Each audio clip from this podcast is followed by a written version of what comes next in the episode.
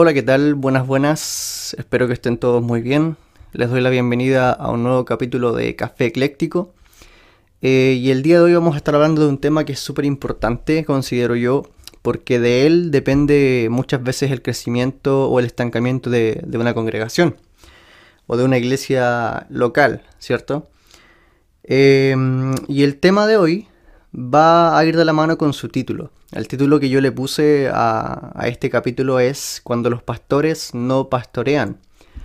Y quiero darle algunos tips o algunas formas de identificar algunas claves, si ustedes quieren, para entender cuándo el pastor no está haciendo el trabajo para el cual se le fue encargado, ¿cierto? Que es llevar a las ovejas a Cristo, que es eh, que las ovejas se parezcan más a Cristo, que es el buen funcionamiento de una congregación, de una iglesia, de personas, ¿cierto? Porque cuando hablamos de iglesia no hablamos del templo, de, la estructura, sino que hablamos de personas con corazón, con alma, personas que, piensan, personas que sienten. Entonces es súper importante saber cuándo el problema de la congregación, cuándo el, el problema de la iglesia recae en la mala administración de alguien, de líderes o de pastores, ¿cierto? Eh, que muchas veces tienen un mayor impacto que, que, una persona quizá que viene recién llegando o que lleva poquito tiempo. Entonces, primero me gustaría partir diciendo que eh, cuando una iglesia no crece, puede ser por muchos factores. Por desunión, porque la gente no, no tiene compromiso, porque la gente no, no, adquiere responsabilidades o no quiere adquirir responsabilidades, eh, por mala palabra, por mal discipulado y un montón de cosas más. Pero también hay algo que es súper importante eh, que muchas veces afecta en el crecimiento de la iglesia y tiene que ver con el pastor o con los pastores si es que hay más de uno. Y es que yo siempre he dicho lo siguiente, cuando un pastor eh, está a cargo de una iglesia, su cargo, su función, o el mismo, ¿cierto? Puede destruir a una persona para siempre con sus actos, con sus palabras, con su forma de administrar la iglesia, con su forma de llevar a esa persona, o lo puede tirar para arriba, como decimos. Lo puede motivar, lo puede em, enseñar en ciertos aspectos de su vida, en, los que esa persona va a mejorar. Pero, pero ahí está la clave. Un pastor siempre tiene tanto poder, ¿cierto? Entre comillas poder, que puede bendecir a una persona para siempre o puede destruir la vida de una persona para siempre. De eso depende cómo el pastor lleva a sus ovejas y cómo es él en esencia. Porque antes de alguien hacer algo, ¿cierto? Tiene que ser para que de verdad sea reflejado en la práctica lo que él es en su interior. Entonces siempre que hay un problema en la congregación puede ser por muchos factores, pero también el que pega más o, el que mm, el que tiene mayor influencia, ¿cierto? Es el pastor.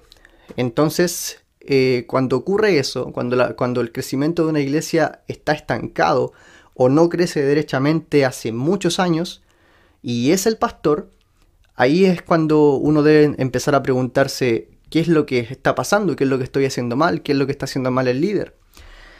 Entonces yo les quiero dar eh, algunas claves para, para entender más o menos cómo funciona este tema. Eh, ya que he visto hoy en día que hay muchas iglesias que se han destruido por pastores, iglesias que se han estancado por pastores, o iglesias que simplemente se quedaron ahí en el camino y, nunca más se reunieron por pastores. Eh, primero que todo, entender que el pastor quizá no inició con malas intenciones. ¿Ok? Eh, podemos entender que el pastor, cuando creó la congregación, cuando quizás se nombró encargado de algún lugar, yo no creo que él haya sido alguien que empezó con malas intenciones de, de, ah, voy a empezar la iglesia para destruirla, no, sino que siempre se comienza con buena intención, con la intención de, de, llevar almas a Cristo, con la intención de, de, de, aumentar las personas que van a ser salvas, ¿cierto? De hacer crecer una congregación, de tener una iglesia poderosa en palabra, en discipulado, en evangelismo y un montón de cosas más. Eh, y esto es importante, es importante para que uno se dé cuenta que el pastor es alguien de carne y hueso, que no es que haya sido toda su vida alguien con errores quizá eh, eclesiásticos, sino que empezó bien, partió bien, pero se fue quedando en el camino con, algunos errores que ya después no pudieron sacar de él. Eh, y esto es importante para que tengas misericordia de la persona que, que, fue tu pastor o que es tu pastor, ya que él es una persona con corazón, una persona que siente, una persona que muchas veces quizá necesitó el apoyo tuyo, eh, una persona que necesitó el apoyo de los demás que también estaban haciendo iglesia, que también estaban siendo parte de la congregación. Entonces esto es súper importante para no caer en, en, en acusaciones falsas y cosas así sino que todos entendemos que cuando alguien empieza una iglesia lo hace con una buena intención. Hay excepciones, pero en el general es así. Cuando alguien empieza una congregación lo hace de una, de una, de una manera sincera, de una manera honesta. Pero, ¿cómo sé yo que un pastor se está desviando? ¿Cómo sé yo que un pastor no está discipulando a la gente como, como corresponde? ¿Cómo sé yo que un pastor no está dirigiendo la iglesia como corresponde? ¿Cómo sé que mi congregación o mi iglesia se está muriendo, cierto, espiritualmente por causa del pastor? Como dije anteriormente, podemos tener muchos problemas en una iglesia, pero cuando es el pastor el que causa los problemas, cuando es él el problema, ahí la cosa cambia un poco, porque dependiendo de lo que él hace, muchas veces las personas hacen las cosas. ¿Cierto? Él es la cara visible y muchas veces lo que él hace, la persona lo toma como imitación para hacer lo que él hace. Entonces es muy tóxico y, es muy enfermante espiritualmente cuando eso ocurre. Pero bueno, para ir al grano, quiero dar algunos tips em, algunas claves para poder identificar cuándo el problema de, mi congregación está siendo la persona encargada o el pastor a cargo. Primero que todo, punto número uno, y son varios los que les quiero decir, em, es cuando él nunca es el problema. ¿Ok? Pueden haber problemas en la congregación, problemas en la administración, problemas entre personas de la iglesia, eh, problemas con personas de afuera, problemas de, funciones, pero él siempre se excusa, él nunca es el problema. Él, él, siempre actúa de tal forma que uno puede entender que no, que él nunca es la persona culpable del problema. Y nosotros entendemos que bíblicamente eso es incorrecto, porque si hay problemas entre, las personas de la congregación, entre las ovejas, entre las personas que asisten a una iglesia regularmente, el encargado de velar por la seguridad, y porque funcionen las cosas bien en la congregación y disipular y, enseñar a las personas en, individual, ¿cierto? Es, trabajo de él. Entonces cuando hay un problema en la congregación, el pastor es parte de ese problema porque él debiese haber estado antes de que ocurriesen los problemas. Y si ya él no pudo evitar que ocurriese un problema, él debiera estar ahí solucionando el problema y llevando a las ovejas a un corazón más humilde, más manso, que se parezca más a Cristo. Pero cuando el pastor dice o actúa como que él nunca tiene la culpa, como que él no, no, no, no, él está bien, su familia está bien, él siempre cumple con el Señor, pero tiene una iglesia llena de problemas y él se excusa de eso, ahí tenemos un pastor que está siendo disfuncional. Porque siempre que hay un problema en la iglesia, créanme que uno de los principales responsables, ¿cierto? Cuando ya el problema no se puede quitar, no se puede sanar por sí solo o las personas involucradas, el que tiene una responsabilidad grande ahí es el pastor. Entonces, si tu pastor actúa como que él nunca es el culpable, nunca tiene la culpa, aunque, aunque veamos o quede en evidencia que el culpable fue él y él se sigue excusando, ahí tenemos un problema. ¿Ok? Punto número dos. Cuando el pastor es narcisista. ¿Qué es esto? Cuando el pastor solamente quiere que se fijen en él, en su función, yo hago las cosas bien, mira cómo predico, mira cómo enseño, eh, no conozco a otra persona que lo haga como yo, no es que ese pastor no lo hace como yo, es que tú no lo haces como yo, tienes que imitarme a mí. Cuando el pastor tiene esa actitud, él principalmente no está llevando a las personas a Cristo, sino que quiere que la atención se capte en él. Entonces esto es súper importante porque si tu pastor quiere resaltar más que el resto, muchas veces da oportunidades, pero esas oportunidades no son reales. O sea, ya, yo predico, pero tú predicas solamente este día. Yo predico el tiempo que quiera, pero tú predicas solo este poquito. Yo le predico a la congregación entera, pero tú predícale solo a este grupito. Cuando el pastor no quiere que una persona crezca, se nota. Y cuando, cuando Él dice que quiere que, que, tú crezcas, pero en la práctica tú ves que no es así, que no te da oportunidad, que, que, que lo único que quiere resaltar es Él por sobre los demás, ahí tenemos un pastor narcisista. Y ahí también tenemos un problema porque el ego, la egolatría, le está jugando en contra. Cuando tu pastor o cuando tu líder hace cosas simplemente para que lo vean y cuando él se exalta por sobre los demás, no viendo quizá errores en él mismo, ahí tenemos un pastor narcisista que probablemente te va a dar oportunidad, probablemente te va a dejar que hagas cosas por un tiempo, probablemente va a dejar que las personas sobresalgan por un tiempo, pero nunca va a dejar que tú crezcas por sobre él o nunca va a dejar que las personas se fijen en ti por sobre él. Él sigue siendo el que manda, él sigue siendo al que todos tienen que ver, él sigue siendo el pastor de la iglesia es que yo soy el pastor de la iglesia. He escuchado eso algunas veces y, eso no es bíblico. Entonces tenemos dos problemas. Cuando el pastor dice que nunca es el problema, actúa como que nunca fuese el problema, pero entendemos que si hay problemas en la iglesia, él sí es parte de eso y él tiene que solucionarlo. Cuando el pastor es narcisista y da lugar a que las personas trabajen, pero solo si no sobresalen por sobre él. Y otro punto importante que también me gustaría aclarar o, dar como una clave es cuando el pastor es un llanero solitario. Eh, se ha escuchado mucho ese tema del llanero, solitario, pero es que es una realidad en las iglesias, sobre todo en Chile, que tenemos hoy en día. Es un pastor que no quiere someterse a nadie más. Es un pastor que trabaja él solo que dice yo soy el pastor de la iglesia y no necesito que nadie más me ministre, no necesito trabajar con nadie más porque Dios me puso a mí y yo soy el que toma las decisiones, yo soy el que guía las ovejas y las cosas se hacen como yo digo. Pero ahí tenemos un problema porque en la Biblia, cuando Pablo le dice a Tito que él debe velar por la gente que está en Creta, él le dice instaura ancianos, ¿cierto?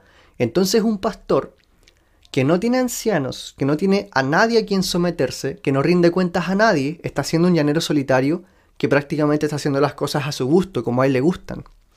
Pero la Biblia nos dice que un pastor, si bien entendemos que hay un pastor titular que todos ven la cara visible, debe tener ancianos a los cuales someterse.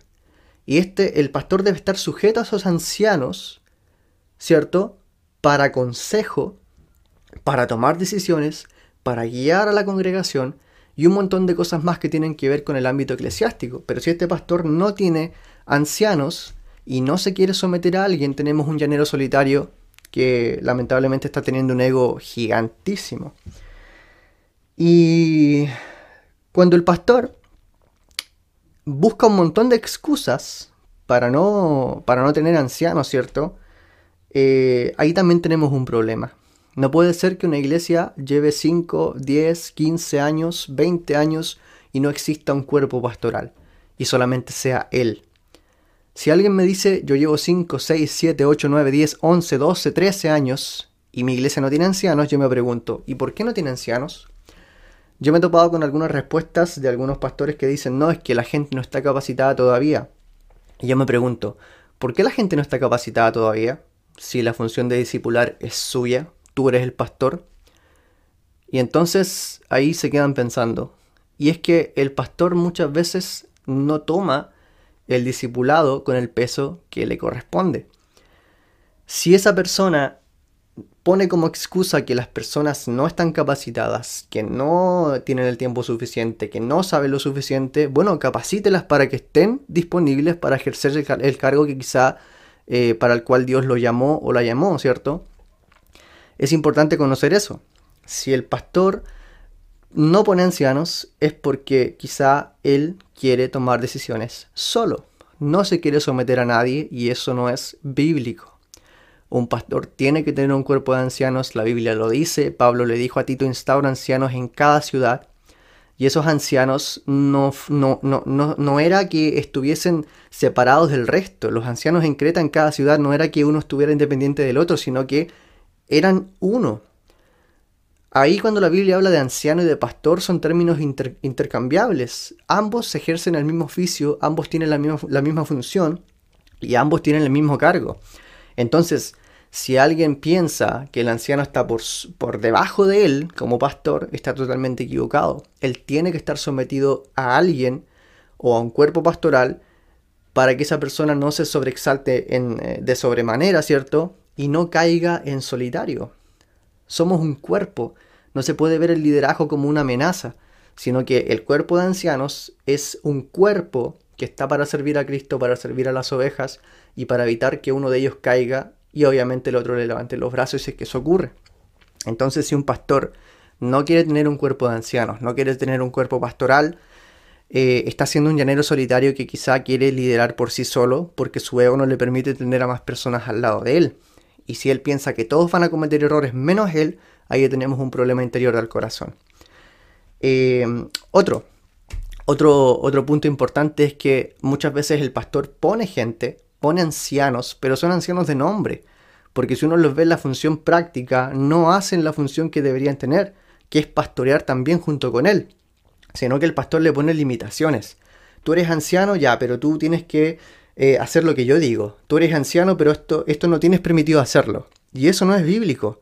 El anciano y el pastor hacen exactamente la misma función que es pastorear a la gente, enseñar a la gente, eh, hacer que la gente llegue a Cristo y, por supuesto, explotar la capacidad y el talento que cada uno tiene en la iglesia para el servicio de la obra. Entonces, si un pastor tiene un cuerpo de ancianos, pero es solamente de nombre, tampoco está siendo un pastor eh, de verdad, sino que sigue siendo un llanero solitario. Si el cuerpo de ancianos está solamente para decirle que sí al pastor en todo lo que él dice o propone, eso no es un cuerpo de ancianos. Y ese es un pastor narcisista que no está queriendo someterse a nadie y que nadie esté por sobre él. Y eso pasa mucho.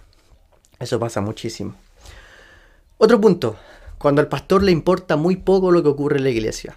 Si al pastor le interesa solamente su familia, sus hijos, su esposa, sus hermanos, qué sé yo. Y no todo lo que ocurre en la iglesia. Ahí tenemos un pastor que de verdad está siendo disfuncional. Cada problema que ocurre en la iglesia es parte del pastor. Porque el pastor eh, también debe estar como vigilante a, a, lo que va a ocurrir, a los problemas que vienen, ¿cierto? Ahí es de donde viene la palabra episcopo el, que sobrevé, el que, el que avista el problema antes de que venga. Entonces si un pastor está siempre solucionando problemas, que es un punto también, eh, es porque no los previó de antemano. O sea, cuando algo va a ocurrir, yo como pastor tengo que tener la cualidad de poder solucionarlo o evitarlo antes de que ocurra. Pero muchas veces esos problemas ocurren y el pastor ni siquiera se preocupa de solucionarlos, sino que solamente se preocupa de él, de su cargo, de lo que digan de él, pero los problemas en la iglesia me importan poco. Y no, el pastor tiene que estar en cada problema solucionándolo en la iglesia para que eso no pase a mayores. Y si él no puede solucionarlos todos, obviamente, porque no le da el tiempo, ponga ancianos. Cada punto que yo estoy exponiendo va de la mano con el otro. Entonces eso es súper importante. Cuando ocurre un problema y al pastor no le importa y deja que las personas se vayan y peleen entre ellas y, se vayan y vuelvan y se vayan y vuelvan y se vaya la gente nomás si no, no vuelve más, eh, tenemos un pastor que está siendo disfuncional. ¿Ok? Y muchas veces cuando los problemas así ocurren, y ahora paso al, al siguiente punto, es cuando no hay un discipulado real. Y por eso le puse el título Pastores que no pastorean, porque todo lo que he mencionado anteriormente son puntos que el pastor debería hacer, cosas que un pastor debería ejercer, cosas que un pastor debería ver. Pero todo esto ocurre muchas veces cuando no existe un discipulado real. Un discipulado real en una persona no es que yo le enseñe solamente, mira, estos son los pasajes bíblicos o que yo le predique los días domingo y listo, esa persona tiene que saber lo que yo prediqué y ponerlo en práctica. No. La iglesia no funciona así, la predicación y la enseñanza bíblica no funciona así, sino que el discipulado tiene que ver con capacitar a una persona para diferentes áreas de la vida, incluso capacitar el corazón. El discipulado no es predicarle a una persona todos los domingos y, yo pretender que esa persona va a entender lo que yo prediqué y lo va a poner en práctica inmediatamente. Discipular es juntarme con las personas, discipular es saber sus problemas, conocerlos, brindarles apoyo, enseñarles Biblia, pero enseñarles de una forma que sea conversacional, que la persona me, me, dé sus inquietudes, me haga preguntas, yo responderle, hacer una amistad bíblica. Y no solamente intelectual, sino también disipular el corazón. Yo tratar de, a través de la palabra y de Dios mismo, intentar darle solución y respuestas a la persona eh, que tiene preguntas. Eso es discipular de verdad, no es simplemente hacer estudios bíblicos y ya pónganlo en práctica, porque la persona muchas veces más allá de lo intelectual necesita también algo espiritual.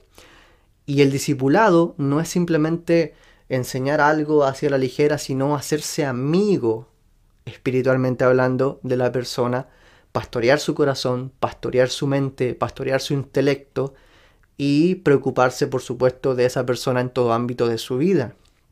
Entonces el discipulado no tiene que ver con yo hacer estudios un día jueves y listo. No tiene que ver con yo predicar el domingo y listo. Y, yo decir, ah, ya le enseñé a la congregación. No. Un pastor tiene que pastorear. Pastorear es discipular. ¿Y qué es discipular? Yo introducirme como líder en las áreas en que mis ovejas tienen necesidad. Con esto no quiero decir que el pastor se debe involucrar en la vida de las personas eh, de forma personal, no, eso está incorrecto. El pastor no puede meterse en asuntos que la persona no le permite llegar. ¿Cierto? Un pastor no puede eh, elegir qué ropa va a usar la persona, no puede eh, estar pretendiendo que la persona le pida permiso para salir de vacaciones, son cosas irracionales y tontas. Sino que él debe preocuparse de en qué área la persona necesita mi, mi discipulado, mi amistad espiritual, mi guía, ¿cierto?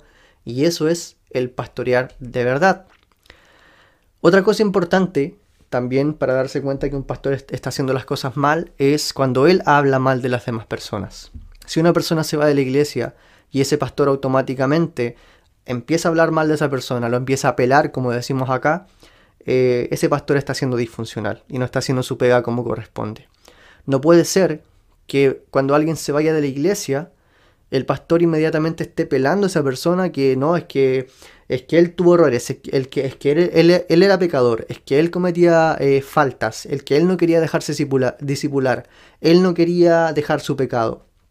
Oye, si esa persona se va, si esa persona tiene problemas, si esa persona no se sintió beneficiada en tu congregación, es porque tú, pastor, tuviste el problema también ahí.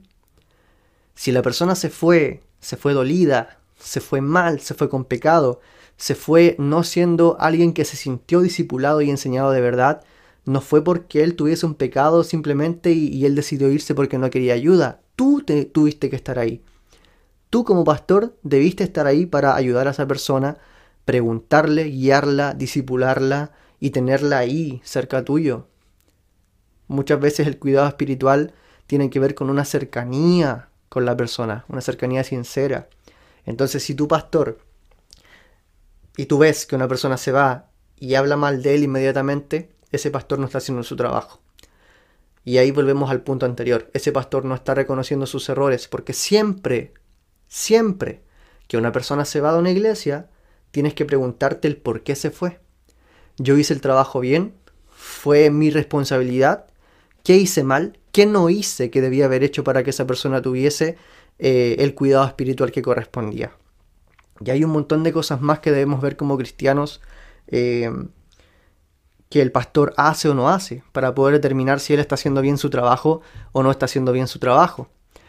Entonces, muchas veces escuchamos al pastor hablar de alguien y quizás sin mencionarlo, pero lo describe tan bien, con todas sus características, que nosotros inmediatamente podemos deducir a la persona a la cual se está refiriendo. Y el púlpito, sobre todo, no se ocupa para eso. Yo sé que el púlpito no es santo en sí mismo, no es un objeto que puede tener santidad por sí mismo, pero es de donde nos paramos como hombres, ¿cierto?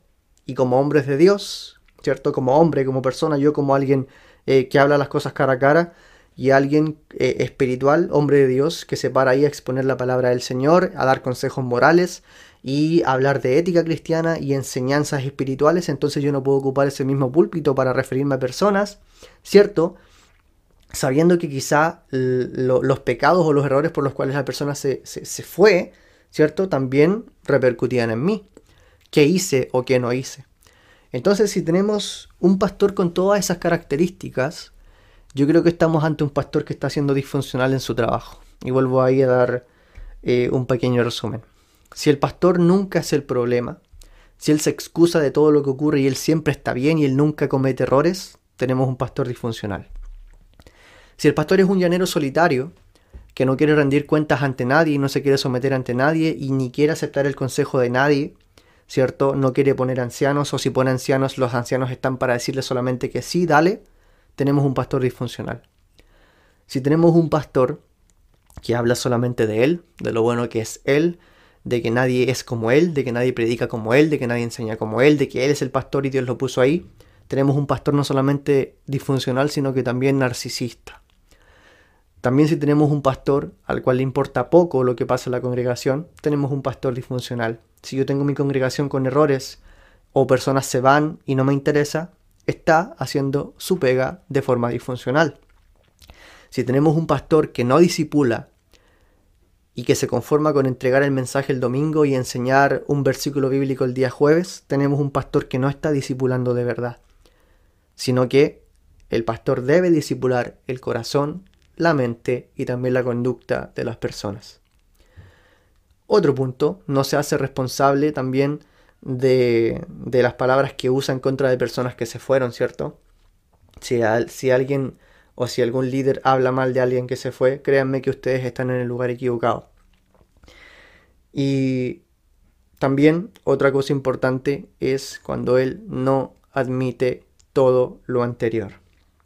Si ustedes ven todo esto ustedes lo conversan con él y él no admite todos los puntos que, mencionamos anteriormente y no es que lo diga yo, si ustedes van a la Biblia, eh, encontramos todos los requisitos del pastor, ¿cierto? Eh, ahí al unísono en Tito y Timoteo que nos dicen cómo debe comportarse, si esto yo no lo estoy inventando, lo dice la Biblia. ¿Cierto? Yo estoy quizá profundizando un poquito más en cosas prácticas, pero si él no hace este trabajo es porque no está cumpliendo los requisitos bíblicos. Fíjense lo que dice eh, Tito 1 del 5 al 9. Le dice Pablo a Tito, Por esta causa te dejé en Creta, para que corrigieses lo deficiente, y establecieses ancianos en cada ciudad, así como yo te mandé. El que fuere irreprensible, marido de una sola mujer, y tenga hijos creyentes que no estén acusados de disolución ni de rebeldía. Porque es necesario que el obispo sea irreprensible como administrador de Dios. Eso es lo que hace un pastor, administra todas las áreas que yo ahí mencioné anteriormente. No soberbio, no iracundo, no dado al vino, no pendenciero, no codicioso de ganancias deshonestas, sino hospedador, amante de lo bueno, sobrio, justo, santo, dueño de sí mismo, retenedor de la palabra fiel tal como ha sido enseñada, para que también pueda exhortar con sana enseñanza y convencer a los que contradicen. Un pastor no es simplemente alguien visible que está al frente y que lo podemos ver los días domingo. Un pastor es un amigo, un pastor es un consejero, un pastor es alguien que está para solucionar los problemas, para ayudar, aconsejar a las personas que tienen dificultades. Y un pastor, por sobre todo, está para hacer que las personas se parezcan cada día más a Cristo. Si tu pastor no pastorea, créeme que estás lidiando con una persona disfuncional. Habla con él, ámalo, entiende que las personas pueden cometer errores, la Biblia dice que si tú ves que alguien comete un pecado, sobre todo tu pastor, debes ir con más testigos, debes ir con otros ancianos y después quizás exponerlo o tomar la decisión de irte. Pero hagamos los pasos bien. Habla con él, dile yo veo esto en usted y si no entiende ya de forma última, mejor que salgas de ese lugar. Yo siempre he dicho, si estás en una iglesia que no velan, en la cual no velan por tu cuidado espiritual, sal de ahí porque lo único que va a terminar perdiendo eres tú. Un pastor tiene que pastorear y no podemos estar bajo el mando de pastores que no pastorean. Eso, buena, buena tarde y que, que estén muy bien.